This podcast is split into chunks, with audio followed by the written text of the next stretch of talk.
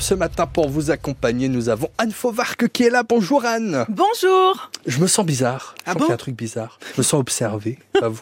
Je me sens regardé. Ah ben oui, on est de retour évidemment sur France 3 Franche-Comté, j'avais oublié. Pour la reprise aujourd'hui, ça y est, après deux petites semaines de vacances, bienvenue tout le monde. France Bleu, première radio en Franche-Comté, 7 heures.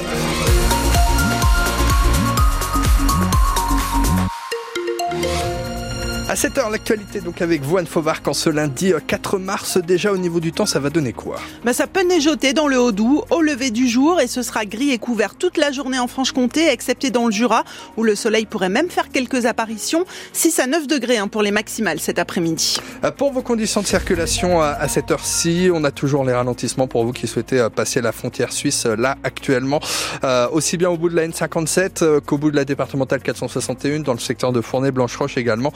On a un peu de monde euh, actuellement, ça va se densifier progressivement aussi autour de Besançon. On suit évidemment euh, tout ça euh, de très près puisque donc c'est la rentrée aujourd'hui et sur les routes ça s'annonce difficile pour rentrer et sortir de Besançon Anne. Oui, puisqu'après l'effondrement de la chaussée sur le haut de la rue de Vesoul la semaine dernière, la circulation est coupée et déviée. Des déviations mises en place par les collectivités pour éviter les bouchons, car les automobilistes sont extrêmement nombreux sur cet axe, confirme Cédric Voirin, le chef du service exploitation du domaine public à Grand Besançon Métropole. Au quotidien, euh, on a à peu près 10 000 véhicules jour. Il faut trouver des itinéraires de substitution pour accueillir ce flux euh, très important d'usagers qui transitent euh, par la rue de Vesoul. Donc euh, on a mis tout en place euh, en parfaite coordination avec tous les services euh, de l'État, euh, services du département, euh, pour, euh, que ça se passe euh, le moins pire possible dans tous les cas. Mais euh, voilà, on, est à l'écoute et on adaptera s'il faut euh, à l'usage. On adaptera les éléments euh, sur le terrain s'il le faut. Oui, parce que ça risque de durer, on le sait. hein. Effectivement, euh, moi je me rends sur le terrain tous les jours. euh, on coordonne avec euh, avec le département euh, les opérations. Pour le moment, effectivement, on n'est pas sur une, une ouverture euh, très proche. On sécurise l'effondrement, on sécurise les réseaux notamment. On doit encore avoir des levées de doute sur certaines euh, opérations et sur euh, effectivement euh, le mode opératoire euh, des futurs travaux pour remettre en état tout ça. Cédric Voirin au micro France Bleu de Claude Bruyot. Alors depuis la RN 57 en provenance de Vesoul en direction du centre-ville de Besançon, vous prenez la sortie 56, Montrapon, Montbouc, Contémis ou bien la 55, Palante Saint-Claude. Les poids lourds, eux, sont déviés par la route de Grès. Ces déviations hein, que vous retrouvez bien évidemment sur francebleu.fr. Pas de train non plus entre Besançon et La Chaux-de-Fonds en Suisse. Là aussi, ça va durer. Les travaux de modernisation de la ligne des horlogers euh, débutent aujourd'hui jusqu'au 31 octobre. SNCF Réseau euh, propose des quarts de substitution. Le procès de l'accident du TGV Est à Egversheim en Alsace s'ouvre cet après-midi à Paris. Le 14 novembre 2015, le déraillement du TGV, alors en phase d'essai, avait fait 11 morts parmi les 53 personnes à bord. Il y a près d'une centaine de parties civiles. La SNCF, ses filiales Sistra et SNCF Réseau, un cadre, un pilote, le conducteur principal du TGV sont jugés pour blessure et homicide involontaire par maladresse, imprudence, négligence ou manquement à une obligation de sécurité. L'homme d'une quarantaine d'années suspecté d'avoir tué son père de 62 ans à l'arme blanche samedi à Apnan, près de Lille-sur-le-Doubs, est toujours en garde à vue ce matin. Il devrait être présenté à un magistrat dans la journée. Lors de son interpellation, juste après les faits, il avait été testé positif au cannabis. Une info que vous retrouvez sur francebleu.fr. À Baume-les-Dames, vers 18h30 hier soir, les pompiers sont intervenus pour un feu d'habitation mitoyenne avenue du président Kennedy. Il n'y a pas eu de blessés. Les occupants de la maison ont dû être relogés.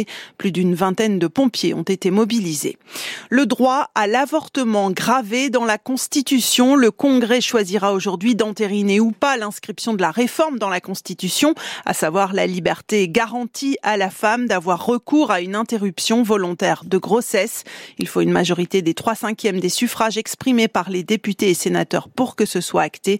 Une réforme historique, une première en Europe et dans le monde. 7h04 sur France Bleu, clap de fin sur le salon de l'agriculture Porte de Versailles à Paris. Marqué par la mobilisation depuis des semaines des agriculteurs, ce week-end, pour le dernier week-end, les stands franc-comtois n'ont pas désempli.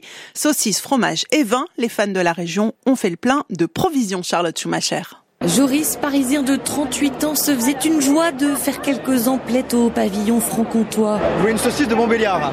Mais... Mais le problème, c'est qu'il y a un peu trop de monde. Néanmoins, ce qu'on va faire, c'est aller dans un autre stand et on, et on reviendra après. Thomas et sa bande d'amis de Bordeaux ont eu plus de chance que lui. On a plein de saucisses de Montbéliard, du Comté, euh, saucisses de Morteau, euh, de l'Arbois.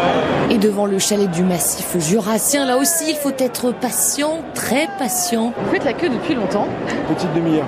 Ah oui, quand même.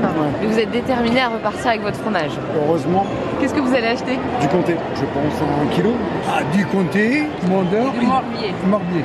Nous, nous sommes des résidents parisiens, mais notre origine, c'est du Portugal. Donc vous avez fait des provisions là alors Ben, moi, je suis passé l'autre jour, lui, il est en bonbon, donc on a tout avalé, et donc là, c'est la deuxième fois. Ah, vous aviez déjà tout mangé ce que vous aviez acheté la première fois Ouais, ouais, ouais. Nous sommes des très gourmands. Alors on a acheté euh, du comté, de l'emmental, euh, un mont d'or, du bleu. On voit que c'est vraiment des produits locaux et des bons produits.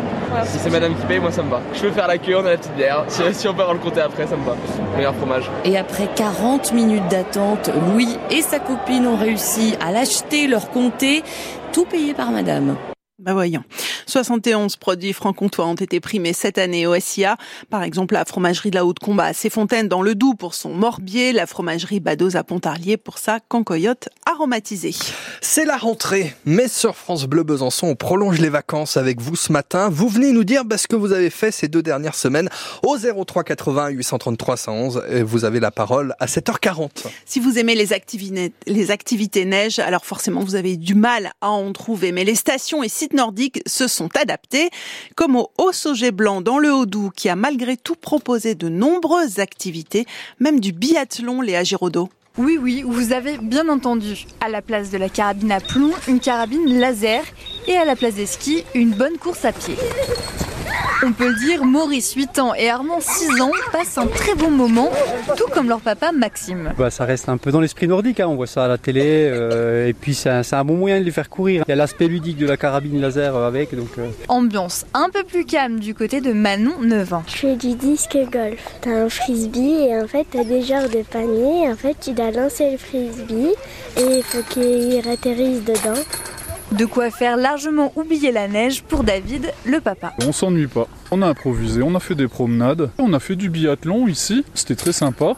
On a fait euh, des balades botaniques aussi. C'est bien ce qu'ils ont fait c'est parce que ils sont quand même ultra réactifs. Euh, Ils ont bien su euh, occuper euh, les vacanciers qui étaient présents sur le site. David Mougin de l'association du Haut-Sauget Blanc. On est sur une offre plutôt gratuite ou très peu oné- onéreuse en libre service. C'est la multitude d'activités qui fait que les gens vont venir passer une demi-heure, trois quarts d'heure sur chaque activité et puis vont passer l'après-midi sur place. L'association réfléchit à d'autres activités pour continuer à s'adapter à cette neige qui se fait de plus en plus rare.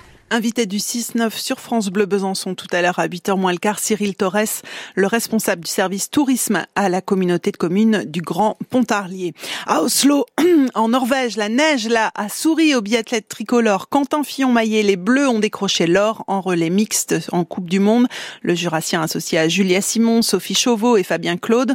En relais à deux, la franc-comtoise Lou Jean-Monod Laurent termine cinquième aux côtés d'Emilien Jacquelin.